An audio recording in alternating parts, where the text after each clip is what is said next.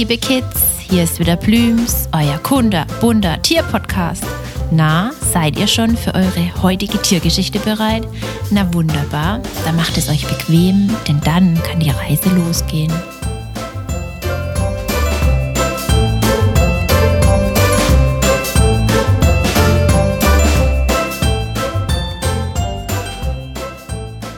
Man könnte meinen, Gemütlichkeit und Zeitlupentempo sind der Lebensmittelpunkt unserer heutigen Tiere. Könnt ihr euch schon denken, um wen es geht? Ihr habt vielleicht schon mal den Film Sumania angeschaut, oder? An wen erinnert ihr euch, bei dem alles sehr langsam vorwärts geht? Flash das Faultier. Und um genau die geht es heute. Die Faultiere. Eigentlich gibt es zwei Faultierarten.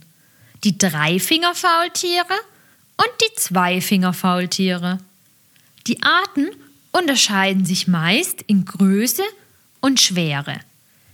Während die Dreifingerfaultiere meist so ungefähr 50 cm lang werden und bis zu 5 Kilogramm schwer, liegen die Zweifingerfaultiere bei bis zu 9 Kilogramm und bekommen eine Länge von bis zu 75 cm.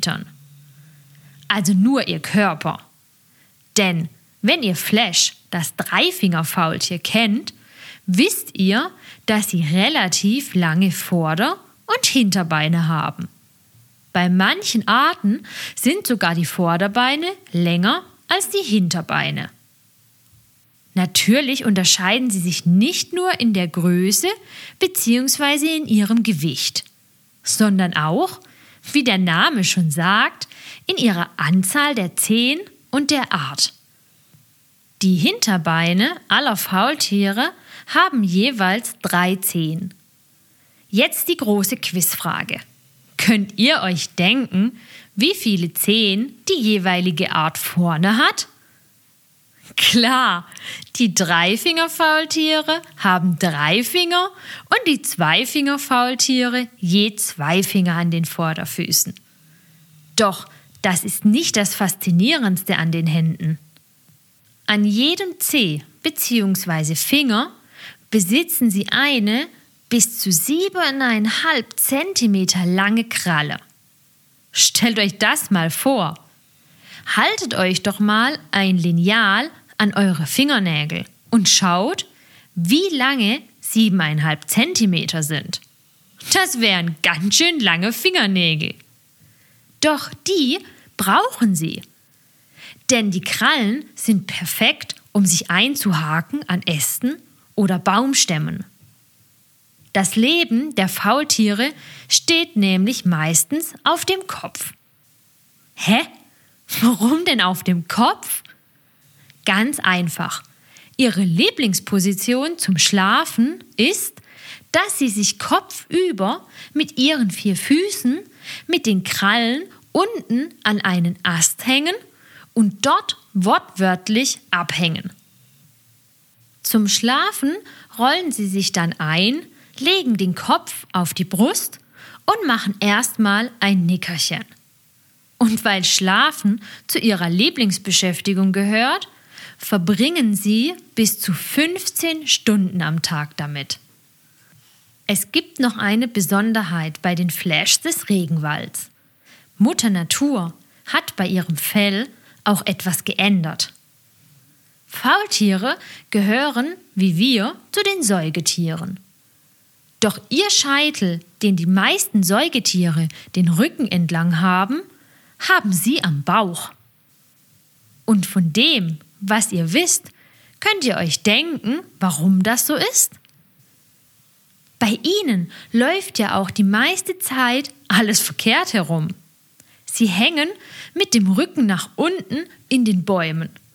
Und damit sie nicht sehr lange oder arg nass bleiben bzw. werden und der Regen schnell ablaufen kann, würde ihnen ein Scheitel am Rücken nicht sehr viel bringen. Deshalb verläuft er den Bauch entlang. Zusätzlich ist das Fell der Faultiere in einem Grünton. Wie in einem Grünton? Die Faultiere sind doch sonst bräunlich. Ja, das stimmt. Normalerweise haben sie ein bräunlich-grau gefärbtes Fell.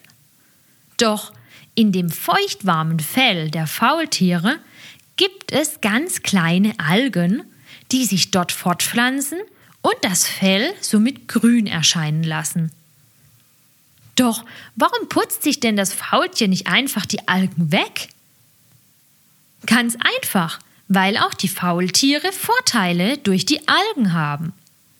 Durch das grünliche Fell sind sie noch besser in den Urwäldern von Mittel- und Südamerika, Peru und Südbrasilien getarnt.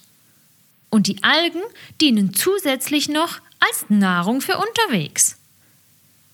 Damit die Algen noch besser in ihrem Fell wachsen, haben die Faultiere eine Partnerschaft mit einer bestimmten Art von Motten.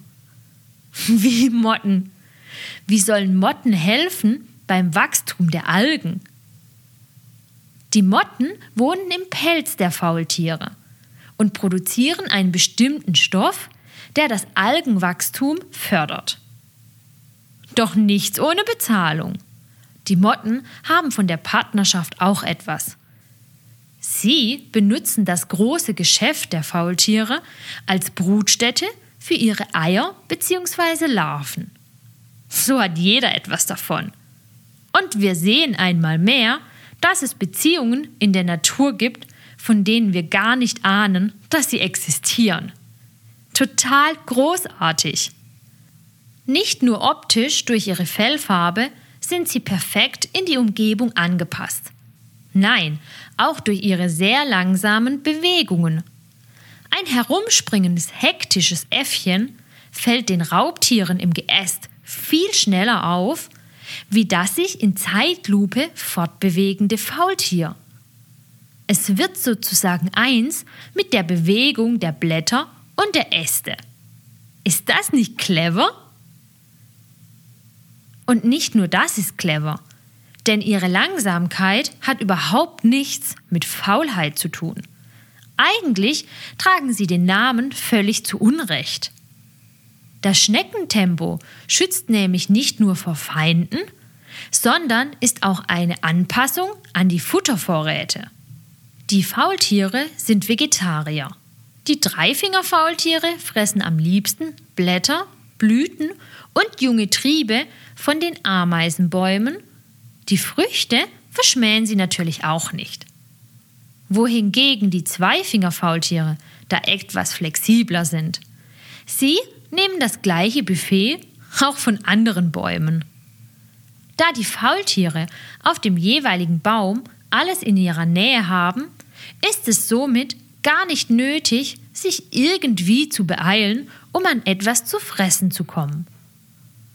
Um nicht zu viel Fressen zu benötigen, da die pflanzliche Kost nicht sehr viel Energie liefert, sparen sie Energie durch ihre Lebensweise ein. Und das ist auch wichtig. Denn ist der Baum und sein entsprechendes Futterbuffet einmal aufgebraucht und kein anderer direkt erreichbar, müssen die Faultiere die Baumkronen verlassen und das kann sehr gefährlich werden. Durch ihren Körperbau kommen sie auf dem Boden nur sehr beschwerlich und meist nur auf dem Boden robbend bzw. kriechend vorwärts. Und da wären sie natürlich leichte Beute für die Raubtiere, die ebenfalls dort im Wald leben und darauf warten, dass ihnen etwas vors Maul läuft. Außerdem gibt es noch einen zweiten Punkt, bei dem die Faultiere, also zumindest die Dreifingerfaultiere, ihren Baum verlassen. Und zwar, um ihr großes Geschäft zu verrichten. Und das kann natürlich ebenso gefährlich werden.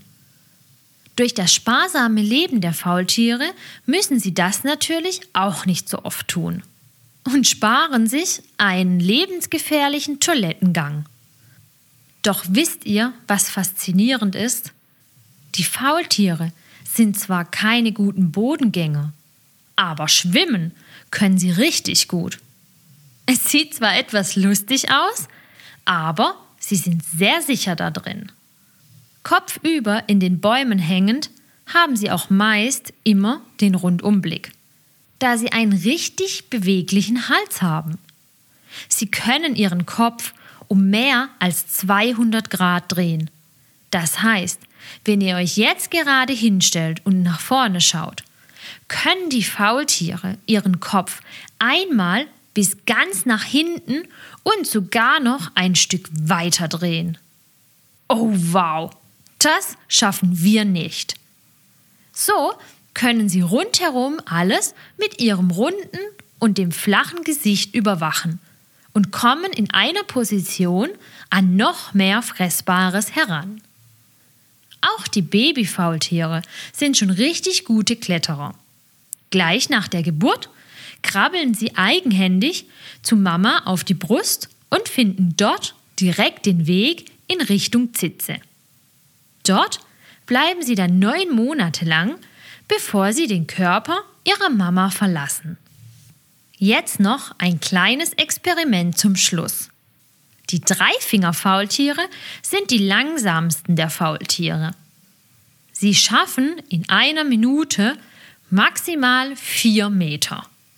Schaut mal zu Hause oder in der Schule oder im Kindergarten, ob ihr vielleicht Meterstäbe habt. Da hat meistens einer zwei Meter.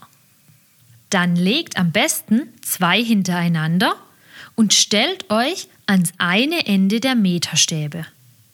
Fragt einen Freund, eure Kindergärtner oder eure Eltern, ob sie die Zeit stoppen können. Wie schnell seid ihr am anderen Ende der Meterstäbe bei vier Meter angekommen?